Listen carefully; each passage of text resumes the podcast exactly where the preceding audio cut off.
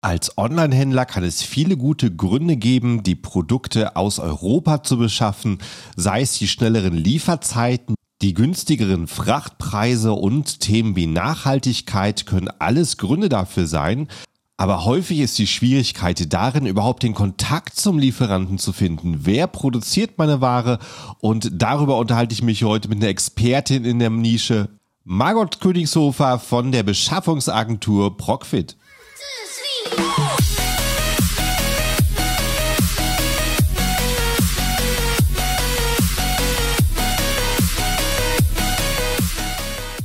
Hallo zusammen und willkommen beim Serious Seller Podcast auf Deutsch. Mein Name ist Markus Mokros und das ist die Show, in der wir alles um Amazon FBA Private Label besprechen, was uns Händler auf Deutsch gesagt ernsthafte Umsätze generiert. Daher auch der Name der Show Serious Seller Podcast auf Deutsch.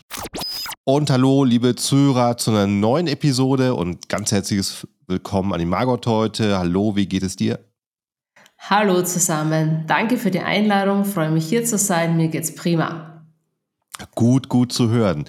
Also heute haben wir wieder ein spannendes Thema. Wir unterhalten uns über Beschaffung und zwar über Beschaffung speziell über äh, die, die Bereiche, die man nicht so leicht über irgendwelche Suchportale findet.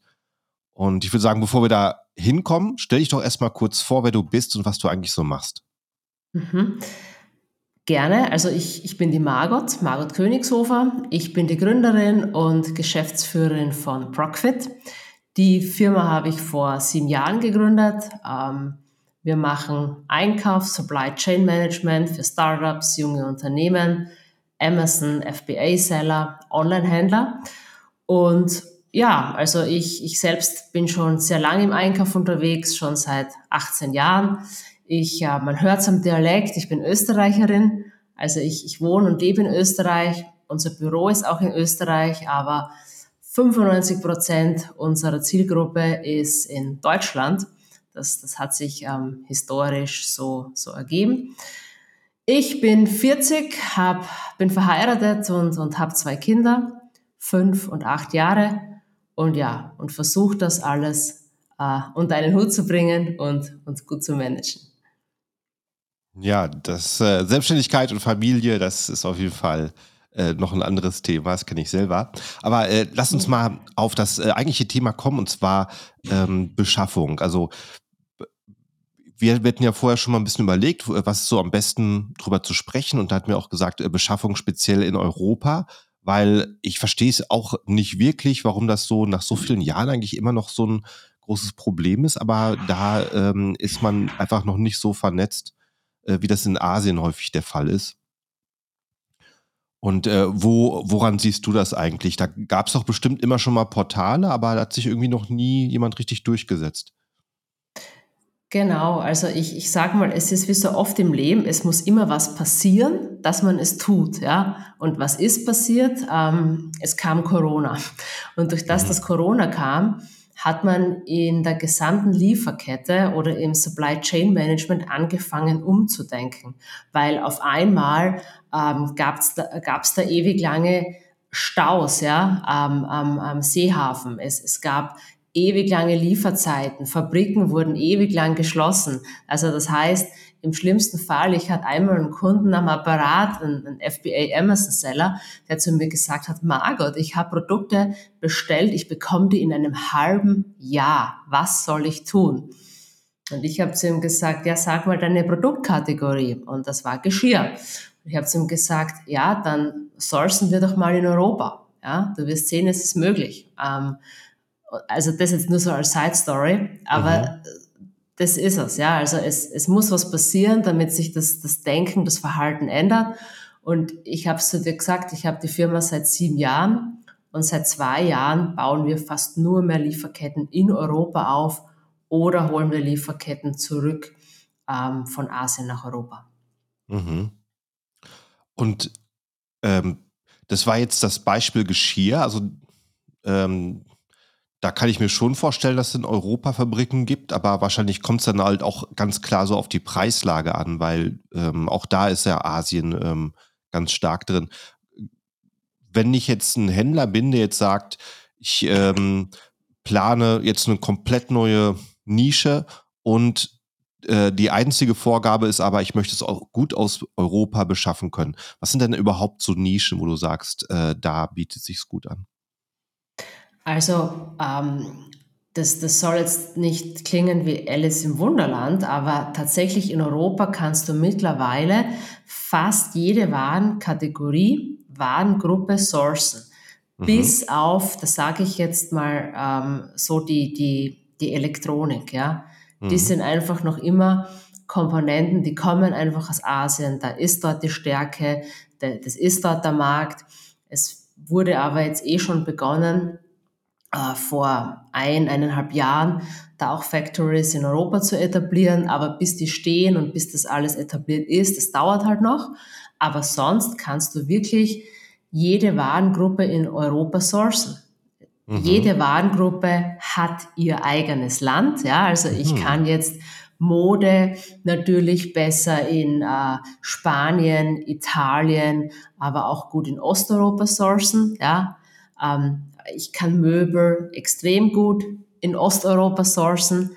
Also das schon. Ja, da gibt es natürlich innerhalb von Europa auch die Unterschiede.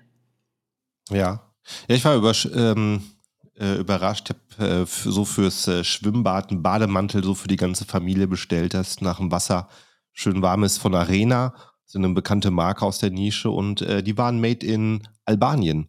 War ich auch mhm. überrascht, mhm. ähm, ähm, dass man da auch stark so in Textil ist. Wenn du jetzt ähm, so im Bereich, sag ich mal, so äh, Küche oder Haushalt, Deko gehst, äh, was für Länder wären das dann? Da gehen wir sogar stark in die Türkei. Ja. Mhm. Ich habe das auch mal ähm, in einem Artikel erwähnt, dass, dass, dass, dass die Türkei auch oft das neue Asien ist, eben speziell mhm. auch äh, für gewisse Warengruppen, weil es dort einfach in dem Land auch ähm, Vorteile gibt, ja, die man einfach hat. Jedoch wie immer beim Sourcen oder beim Einkaufen muss man halt schon wissen, wie. Ja.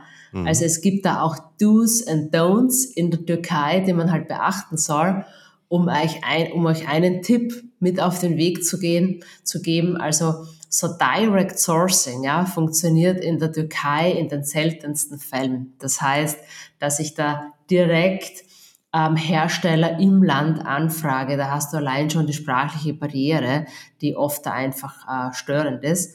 Ähm, das heißt, wenn, wenn wir für unsere äh, Kunden Lieferketten in der Türkei aufbauen, dann etablieren wir einen Systemlieferanten. Das ist ein Hersteller, der sitzt meistens in der Dachregion oder halt in Zentraleuropa und hat dort aber seine Produktion in der Türkei. Ja? Das heißt, du hast die Kostenvorteile ähm, aus der Türkei, was die Produktion betrifft, hast aber deinen Ansprechpartner, hast deine Verträge, ähm, in Zentraleuropa. Mhm. Ja, verstehe ich. Ja, ich ähm, war selber das Jahr in Istanbul und äh, da war ich auch überrascht, also wie, also wie modern Istanbul ist in vielen Bereichen, die ähm, mhm. vor allen Dingen vor der, der Flughafen, du da schon landest. Also da will man direkt zeigen, äh, was man hier im Land kann.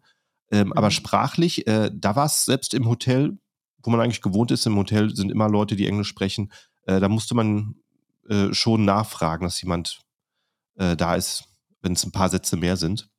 Ja, ja, ja, siehst du, das ist halt echt das Thema, ne? Und mhm. es ist, es gibt ja nichts Schlimmeres. Du musst ja vor allem, wenn du ein Produkt von null weg einführen möchtest, äh, ich weiß nicht, ob du selbst auch mal ein Produkt gelauncht hast in deinem, in deinem bisherigen äh, Leben, aber du, du kannst dir auch vorstellen, ne? okay, mhm. du musst da ja kommunizieren, ja, vor allem bis zur ersten Bestellung, umso intensiver musst du da kommunizieren und brauchst du da einfach einen verlässlichen äh, Kontaktpartner, mit dem du da im Austausch bist. Mhm. Äh, wie sieht es denn aus so bei Mindestbestellmengen? Äh, kannst du da auch sagen, das unterscheidet sich in den Nischen oder in den Ländern? Weil ich meine, ähm, ja. wenn, ich, wenn ich jetzt in Asien bestelle, da ist es vieler, bei, in vielen Fabriken wirklich sehr tief und das ist ja schon mal ein sehr großer Unterschied zu Europa. Mhm. Ja, das stimmt. Wobei, es kommt ja auch darauf an, oder? In Asien ist dann schon oft so auch der Tausend da, also tausend Stück, oder? Mhm. Ist so mhm. äh, das, das Ding. Und wir haben es ja echt oft mit Kunden zu tun, die wollen nur 300 Stück, ja? Oder 200 wollen die mal starten.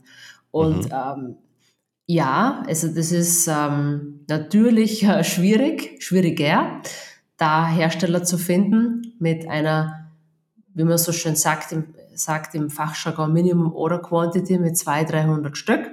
Mhm. Ähm, aber ich, da, da muss ich jetzt halt ein bisschen für, für die Firma auch sprechen, um ehrlich, also ehrlich gesagt, ja, weil durch das, dass wir halt so ein Netzwerk haben oder so eine viel, also so eine Power einfach und halt viele Projekte machen, können mhm. wir da halt Zugänge schaffen, ne, dass du da reinkommst.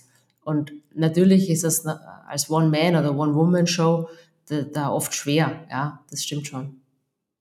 Wie ist denn, wenn ich mich jetzt an dich wende als Beschaffungsagentur, äh, wie klar muss ich denn schon sein, dass ich ähm, das Produkt auch starte? Weil der ein oder andere, für der, der ist sich vielleicht auch erstmal unsicher, was überhaupt so die Preissituation in Europa ist. Ähm, und vielleicht, vielleicht macht es dann irgendwann gar keinen Sinn, wenn man, wenn man durchkalkuliert. Mhm. Ähm, was würdest du da raten? Also wir machen das oft so, ein Programm heißt bei uns die Fabrik für jedermann. Und wenn man sich noch sehr unsicher ist als Kunde, dann macht man sozusagen mal die Hälfte einer Fabrik für jedermann, weil die geht so weit, dass wir den Markt screenen, dass wir mhm. Angebote einholen und einen Angebotsspiegel haben. Und dann sagen wir, hey, schau, in Europa ist das möglich, ja? Mhm. Möchtest du dein, dein Projekt mit uns fertig machen? Das heißt, sollen wir alles final verhandeln, dir den Hersteller vorstellen? Oder sagst du äh, in diesem Schritt, nein, äh, das geht sich halt nicht aus mit meiner Kalkulation und, und ich stoppe hier. Das, das mhm. machen auch zugegeben. Vor allem macht das die Zielgruppe FBA Amazon Seller, weil da halt immer so ein Kostendruck drauf ist. Ja? Also ich habe kein einziges Projekt, wo ich da keine Zielpreise habe ähm, für ein Projekt. Eben, eben. Auf Amazon kann man alles verkaufen, aber ähm, ja, der Preis ist dann halt, der Einkaufspreis dann schon mal der große Kriterium, ob es sich dann lohnt oder nicht. Und wie so generell der Ablauf? Also mit was muss ich kommen? Muss ich idealerweise schon mit einem Muster kommen, was ich dir schicke oder Fotos oder äh, wie weit ähm, müsste ich dir Infos liefern? Ähm, um es einfach zu erklären, du musst einfach in der Lage sein, ähm, mit einem One-Pager zu beschreiben, was du möchtest. Ja? Mhm. Das, das kann, also das muss, wie gesagt, wir arbeiten mit Startups. Das, das kann eine Spezifikation, eine Zeichnung sein, die halt von dir gezeichnet ist mit den Daten dazu. Das kann ein Benchmark-Produkt sein, das es schon am Markt gibt, ja, wo du einfach sagst, das möchtest du aber mit, mit deinem Brand versehen oder das möchtest du in der Farbe. Ja? Du musst einfach in der Lage sein, egal ob mit einem Benchmark-Produkt oder mit einem One-Pager, uns zu zeigen, was du brauchst. Ja? Mhm. Also was da schon drauf sein muss, ich meine, das ist, glaube ich, selbsterklärend, äh, deine, deine Großmutter muss, muss wissen, was du willst. Ja? Also ja, die muss wissen, welche Farbe, welches Material, dazu musst du in der Lage sein. Und mehr mhm. ist es auch schon nicht. Mhm. Und ähm, mit was für Lieferzeiten kann ich generell so rechnen? So, wenn ich aus Asien bestelle, ist ja einfach das äh, große Nadelöhr der Transport und für, den, für die meisten heißt das halt äh, Seekontainer und mhm. da vergehen ja schon mal Monate. Äh, wie ist es in Europa?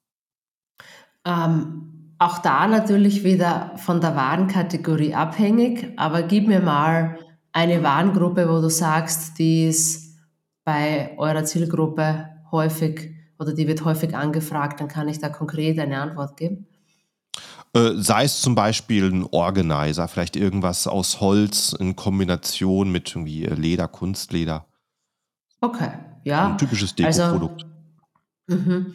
also, da kannst du, die erste Bestellung dauert ja immer länger, das ist klar. Ne? Mhm. Ne? Erste Bestellung muss sich mit den Rohstoffen eindecken, dann kann er produzieren.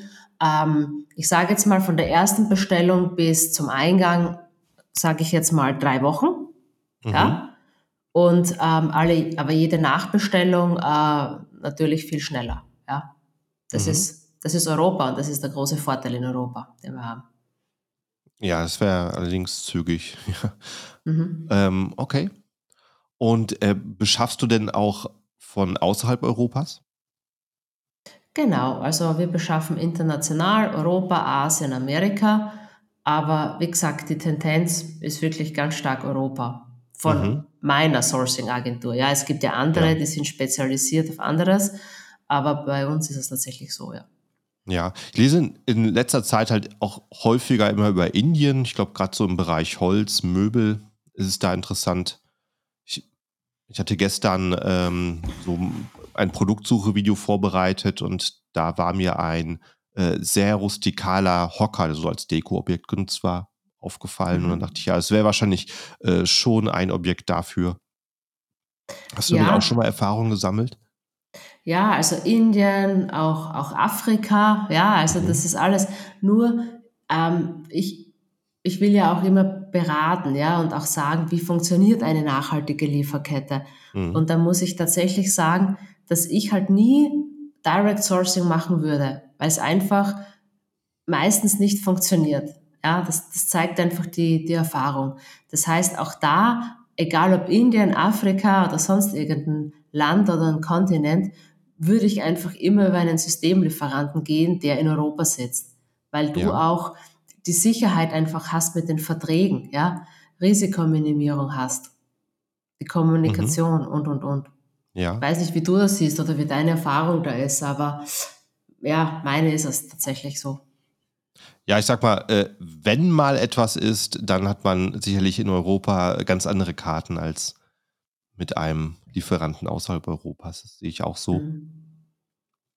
Ähm, und kannst du da einen Trend erkennen, eigentlich so jetzt, ähm, wo es eigentlich viel so um Umwelt und Nachhaltigkeit geht? Ist das auch ein großes Thema, denke ich mal, um äh, Lieferanten näher zu besorgen?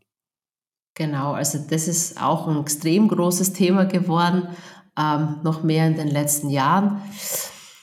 Was mittlerweile jeder macht, ja, weil das geht auch sehr einfach und sehr schnell, dass man mal beim Verpackungsmaterial ansetzt, also allein bei der Produktverpackung, ja. Ähm, da kennen wir ja die klassischen Wellpappe-Kartons, ja. Da ist es ja äh, sehr einfach und, und sehr schnell, den ganzen Karton auf FSC-Papier mhm. umzustellen, auf recycelbar umzustellen. Das sind so Quick Wins, die man selbst sehr schnell umsetzen kann.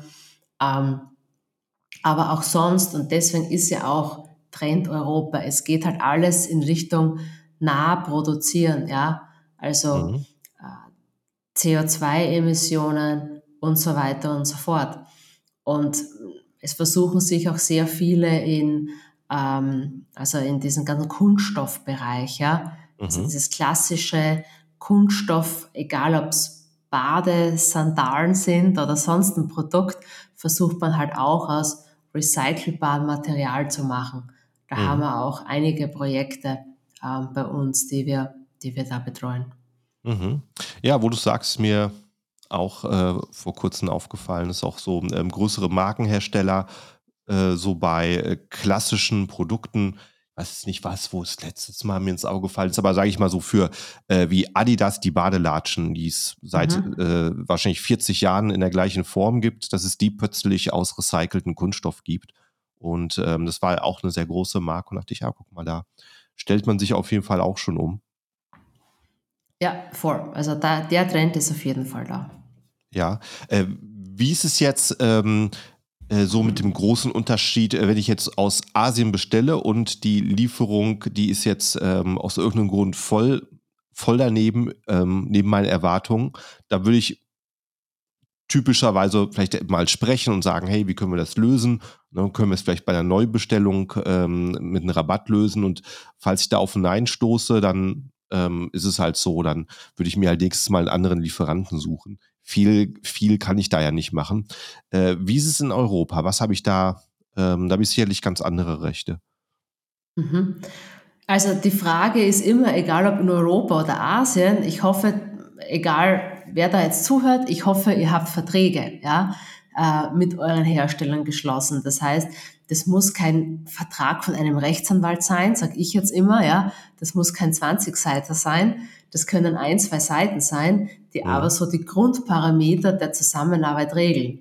Und das ist natürlich schon mal ein wichtiger Baustein oder ja, so ein Starting Point, dass ich mich halt überhaupt auf was berufen kann, ja. Weil sonst kann ich nur hoffen, dass er das Produkt und mich halt cool findet und da irgendwie, dass man da halt noch irgendwie was rausverhandeln kann. aber so ein Vertrag mit ein, zwei Seiten, der wäre schon mal wichtig. Ja? Mhm. Und da vergisst man auch oft, es gibt ja das Produkt und es gibt aber auch oft ein Werkzeug dazu, ja. Ähm, vor allem jetzt im Kunststoff, ähm. Ja. Das heißt, dass man halt echt beide Sachen abdeckt mit Verträgen. Mhm. Aha. Ist dann auch möglich, dass ich mir mein äh, Werkzeug äh, schicken lasse, falls ich sage, ich möchte jetzt den Lieferanten wechseln?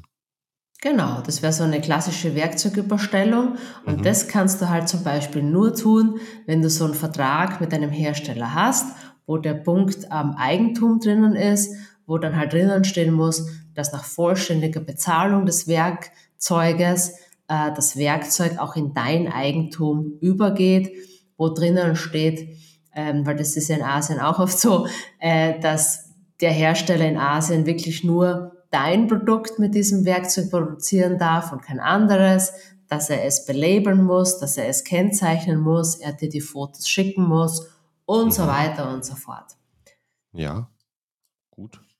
Und wenn es dann um Preise geht, ähm, nimmst, übernimmst du dann die Verhandlung oder würde das der Kunde machen? Wie läuft das normalerweise ab? Ähm, also üblicherweise, sorry,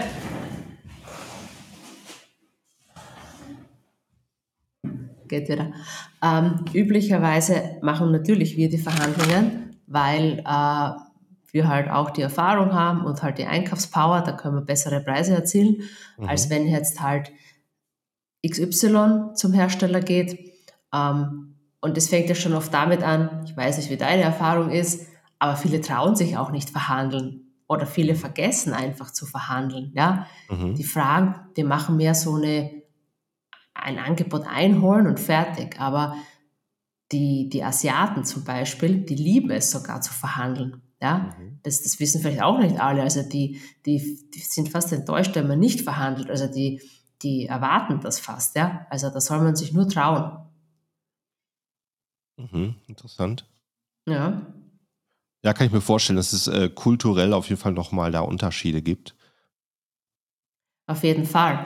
Und äh, bei den Asiaten ist es auch so, wenn die wirklich merken, dass es ernst ist, also dass du ein Vergleichsangebot hast, also nicht nur so sagen, ja, aber wenn die mhm. echt merken, du hättest da eine Alternative und du bist jetzt davor, dass du sagst, hey, du verlierst das Geschäft, weil ich würde switchen, ähm, dann geht da in den meisten Fällen auch noch sehr viel, ja, in Asien, mhm. was, Preis, was die Preise betrifft. Und äh, wie sind äh, Hersteller in Europa vorbereitet, ähm, mit weiteren Herstellern zusammenzuarbeiten, weil es passiert ja ganz oft, dass einer das Hauptprodukt hat, aber man möchte vielleicht was Zusätzliches dabei geben. Ist das ähm, immer möglich? Ja, genau. Das sind dann sogenannte Systemlieferanten in Europa. Das sind ähm, Lieferanten, die jetzt zum Beispiel ähm, Kunststoff, Spritzgusswerkzeuge hier in Europa haben, die produzieren das, die organisieren auch die Produktverpackung, aber die Elektronik wird aus Asien beigestellt. Ja? Das heißt, die sind es auch gewohnt, dass gewisse Komponenten beigestellt werden. Ja? Kann aus Asien sein, kann auch innerhalb von Europa sein. Mhm. Aber ähm, das macht ja auch bei manchen Lieferketten Sinn, dass man gewisse Teile beistellen lässt. Ja? Mhm. Wenn man zum Beispiel da schon einen Hersteller hat, mit dem man super Erfahrung hat, dann will man den nicht verlieren, man will ihn weiterhin behalten und da will man halt, dass das beigestellt wird oder oft auch bei, bei Lebensmittelprojekten. Ne? Wenn ich gerade bei dem einen Rohstoff einen Top-Supplier etabliert habe, dann will ich, dass halt der, der die Abfüllung macht, die Lohnabfüllung, den nimmt, ja, dann wird mhm. genau der Rohstoff halt beigestellt. Mhm. Okay. Und äh, du hast ja anfangs gesagt, grundsätzlich lässt sich praktisch alles Europ aus Europa beschaffen. Gibt es denn von den Kunden, die so aus dem Amazon-Bereich kommen, bei dir, siehst du da Trends in welchen Nischen, die aus den, aus welchen Nischen die hauptsächlich kommen? Ähm, ändert sich immer, aber zurzeit ist der Trend so im, im Sport und, und Gaming-Bereich. Also da sage ich jetzt Sportgeräte, aber auch so Nahrungsergänzungsmittel. Mhm. Ja, aus, aus dem Segment haben wir da einiges im Moment ähm, am Tisch. Mhm. Und äh, Sportgeräte, ist das eher was äh, Großes dann oder? Nee, eher so für den Home-Bereich, ja. Das ist meistens so eine Mischung aus Kunststoff, Elektronik, wo ich mhm. auch mit meinem Handy verbunden bin, digitalisiert, Aha. wo ich gewisse Dinge messen kann, ähm, wie meine Performance ist, wo ich mit und gegen andere vielleicht auch spielen und trainieren kann. Ähm, genau. Mhm.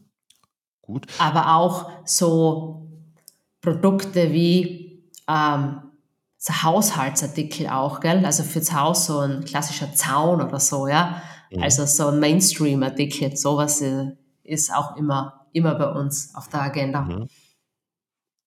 Was würdest du denn aus deiner Erfahrung sagen, worauf müssen ähm, Händler besonders vorbereitet sein? Weil grundsätzlich äh, aus Europa einkaufen ist ja erstmal ein Riesenvorteil. Und ähm, ähm, aber ja, sag mal, es wird ja jeder machen, wenn es so einfach wäre. Ne? Das ist ja immer das Ding. Ähm, was kannst du denn sagen? Wo, wo musst du Händler aufklären? Ähm, eben in der Erwartungshaltung, wie du sagst, ja, eine Lieferkette in Europa aufzubauen, zu Beginn, dauert dreimal so lang wie eine, äh, als wenn du eine in Asien aufbaust. Mhm. Es ist ja tatsächlich so, du schreibst über Alibaba irgendeinen Hersteller an, der antwortet dir innerhalb kürzester Zeit, der schickt dir Muster und that's it, ja. So. In Europa musst du mal zig Hersteller anschreiben, bis dir mal einer antwortet. Ja? Mhm. Da musst du mit dem in Interaktion gehen. Da musst du den aber auch überzeugen. Das ist was wie so ein Pitch, ja, wo du dich auch als potenzieller Kunde präsentieren musst, mhm. dass der für dich produzieren möchte. Das heißt, du musst dir da sehr gut überlegen, wie gehe ich an den ran? Bitte nicht nur eine E-Mail mit zwei Zeilen oder einen Anruf, der nimmt dich nicht ernst. Mhm. Das heißt, diese Anbahnung, bis ich mein Produkt produzieren kann, ist echt anstrengend und komplizierter als in Asien. Aber, und jetzt kommt das große Aber, wenn es läuft und etabliert ist, ist es halt in Europa natürlich, wir kennen die Vorteile, besser als in Asien. Ja. Es ist interessant, das habe ich auch äh, tatsächlich schon mal so gehört, dass es schwierig ist, überhaupt äh, da eine Reaktion zu bekommen. Was, was meinst du, äh, wieso ist das so? Ja, weil viele eben genau so an die Hersteller herantreten. Mhm. Versetz dich mal in die Lage eines Herstellers. Drei Startups am Tag rufen dich an, schreiben dir eine E-Mail, ich habe eine coole Produktidee. Mhm. Und dann kommen die drauf, ah, die haben keine, keine Kohle, sind nicht finanziert oder das ist nur mal eine Idee, das ist viel zu wenig, ja. Also, deswegen meine ich eben, das ist wie ein Pitch, ja. Wie wenn du vor einem Investor pitcht, musst du vor einem Hersteller in Europa pitchen. Du musst dir ganz genau überlegen, wie trete ich an den heran? Und klar, wenn du selbst die Erfahrung nicht hast, aber die Tipps kann ich geben, äh, du musst zumindest, schick dem zuerst auf jeden Fall mal ein NDA-Dokument, ja ein Vertraulichkeitsdokument und teasere dein Projekt mit ein paar Zeilen an, dass er mhm. weiß, um was geht's, ein Vertraulichkeitsdokument. Wenn er das unterzeichnet hat, dann bau doch eine kleine Ausschreibung, ja, mit bestem Wissen und Gewissen. Mhm. So eine kleine PowerPoint, dass er dein Projekt cool findet und dann eine Excel-Tabelle dazu, dass er Richtpreise eintragen kann. Ja. Das wäre so eine Idee, wie man halt ja. auf Hersteller zugehen kann. Ja, Wahnsinn. Schon, schon dann eine ganz andere Nische dort. Mhm. Ja. Und ähm, das wäre so der erste Kontakt. Aha. Und ähm, wie, wie groß sind so die ähm, und die, die Hersteller in Deutschland im Vergleich zu Asien? Was würdest du so sagen? Ah, da findest du von bis. Ich sage auch immer, du musst für dich den richtigen Hersteller finden und das ist mhm. mindestens gleich kompliziert wie den richtigen Partner zu finden, weil der muss schon ganz viel erfüllen. Weil mhm. viele sagen zu mir, ach Margot, ich will den Supplier für mein Produkt. Dann sage ich, der passt aber nicht zu dir. Warum? Mhm. Weil der viel zu groß ist für dich. Ja? Falls wir es schaffen, dass der für dich produziert, bist du Kunde Nummer 100 und du wirst für den nie interessant sein und du wirst immer hinten angestellt sein. Das heißt, mhm. du musst dir schon mal gut überlegen, wer passt denn eigentlich zu mir? Wie groß soll der denn sein, dass ich auch für mhm. ihn interessant bin? Mhm. Und das sind meistens so KMUs, also klein- und mittlere Unternehmen, weil die machen dir mal deine ersten Stück Ne, also ein erstes kleines Lieferlos, damit du mal den Markt testen kannst. Mhm. Aber mit denen kannst du dann auch skalieren, wenn dann eine größere Bestellung kommen sollte. Mhm. Mhm. Und äh, gibt es sowas wie so ein äh, mindestens so ein Mindestbudget, für die ich meinen ersten Auftrag platzieren sollte, wo du sagst, darunter macht es in Europa weniger Sinn, da wäre dann Asien interessanter?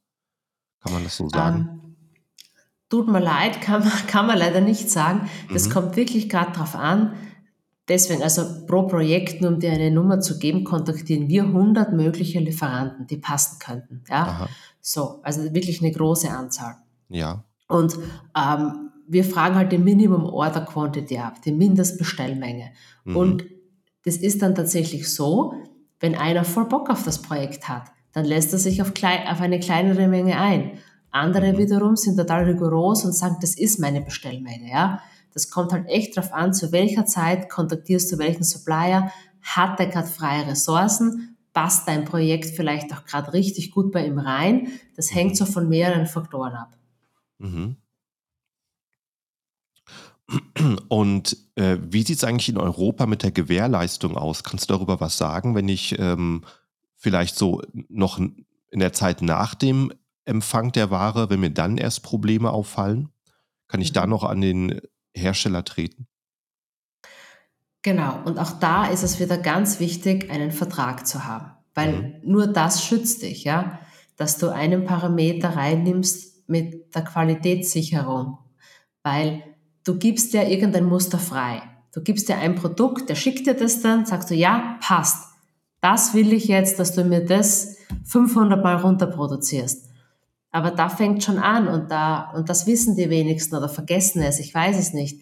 Aber da mache ich mir zu Hause in meinem Büro ein Rückstellmuster. Das heißt, Mhm. dieses Muster, das ich freigebe, behalte ich auf.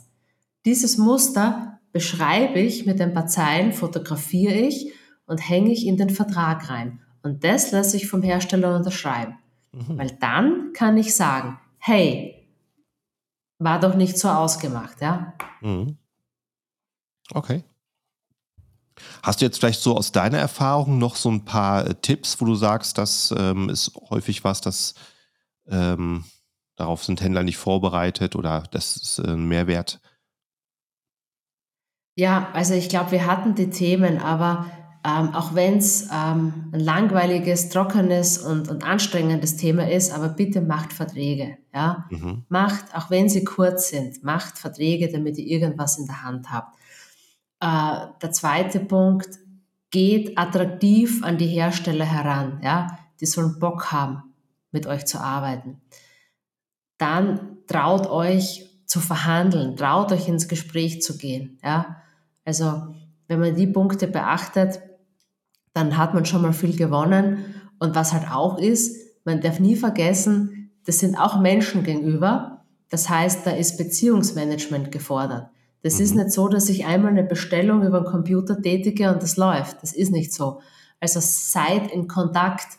Ähm, jetzt seid nicht lästig jeden Tag, aber seid in Kontakt mit euren Lieferanten, ja, mit euren Herstellern. Das sind so Tipps, die ich mitgeben kann. Ja. Und wenn ich, äh, wo wir beim Kontakt sind bei dem Thema, wenn ich halt über ähm, deine Agentur einen, ähm, einen Lieferanten gefunden habe, wie geht es dann weiter? Würde ich ab dann, wenn die erste Bestellung raus ist, den, den Kontakt selber weiter pflegen? Genau, das geht dann direkt weiter zwischen dir und dem Hersteller. Mhm. Wir helfen so weit, ähm, dass du mal den Hersteller hast, produzieren kannst. Natürlich auch darüber hinaus, wenn du sagst, okay, ich merke jetzt, mein Geschäft läuft an, ich will den, den ich habe, mal einen Cost-Down-Workshop machen, ich will da mal mit den Kosten runterkommen oder ich will einen neuen zweiten Hersteller freiprüfen im Sinne von Risikominimierung, also Mhm. dass ich Dual Sourcing habe, nicht nur einen. Das sind so Schritte, die entweder wir weiter betreuen können, die du aber selber dir auch notieren kannst und machen kannst und sourced, ja. Weil das sind oft Dinge, die werden halt total vergessen. Man will halt schon will halt Sales und Marketing pushen, was ja total verständlich ist. Mhm. Aber vergiss nie, wenn du, dein, wenn du kein Produkt hast, kannst du auch nichts verkaufen, ja. Mhm. Und das bleibt oft auf der Strecke. Und äh, ja, ich würde sagen, sag doch auch nochmal, wer dich erreichen möchte, wo man über äh, deinen, äh, deinen Service, dein Angebot was erfährt. Genau, also klassisch über unsere Webseite, also www.procfit.at. Mhm. Und auf dieser Hauptwebseite sind alle Links zu unseren Unterseiten, zu unseren Programmen. Wir haben ein Coaching auch, ja, wo man dabei sein kann. Wir haben eine eigene Seite für die Fabrik für jedermann, über die haben wir heute gesprochen, wo man innerhalb von zehn Wochen Hersteller, Preis und Lieferplan bekommt. Ähm, das ist das, das Einfachste und der schnellste Weg, wie man mit uns in Kontakt treten kann. Man kann mhm. da dann über einen Kalender klassischen Call mit uns buchen und dann geht die Reise mit uns weiter. Mhm. Was ähm, das Coaching, was du angesprochen hast, was wird da alles behandelt? Also das ähm, führe ich auch selbst äh, durch. Also mh, mm, da ist man einmal in der Woche in einem Live-Call mit mir, eine Stunde, und da kann man wirklich rund um das Thema Beschaffung, aber auch Logistik, ähm, alle Fragen stellen, die so aktuell brennen und die man halt aktuell am Tisch hat. Sei mhm. es, ich komme mit dem Lieferanten nicht weiter, der blockt ab, sei es, das Produkt ist mit einer falschen Qualität angekommen, sei es, ich will jetzt Verträge einführen, wie muss denn so ein Vertrag ausschauen, Margot, ähm, sei es, ähm, analysiere mal meine Kostenstruktur, ist das üblich, geht da noch was, ja, also man hat diese Wochencalls und man ist aber unter der ganzen Woche in einer WhatsApp-Gruppe mit mir im Austausch. Das heißt, man kann da die Fragen reinposten mhm. und ich antworte da auch ähm, sehr zügig. Mhm. Schön, interessant, habe ich so auch noch nicht gehört ähm, ja, gut im Kontakt zu bleiben. Und da fällt mir auch gerade ein, das äh, wollte ich auch den, äh, den Zuhörern einmal darauf ansprechen. Also wer den Podcast noch ähm, hört, ohne zu folgen, machst jetzt Klick auf Abonnieren, Folgen, Subscribe in deiner Podcast-App und du bist auch informiert, wenn die nächste Episode erscheint. Schön, ich würde sagen, da haben wir so ziemlich alles durch und ein bisschen besser informiert über Beschaffung aus Europa. Mhm. Danke ich mich an der Stelle und ähm, an alle Zuhörer, vielen Dank fürs Zuhören und wir sehen uns im nächsten Podcast wieder. Ciao. Danke euch. Ciao, ciao, auch von meiner Seite.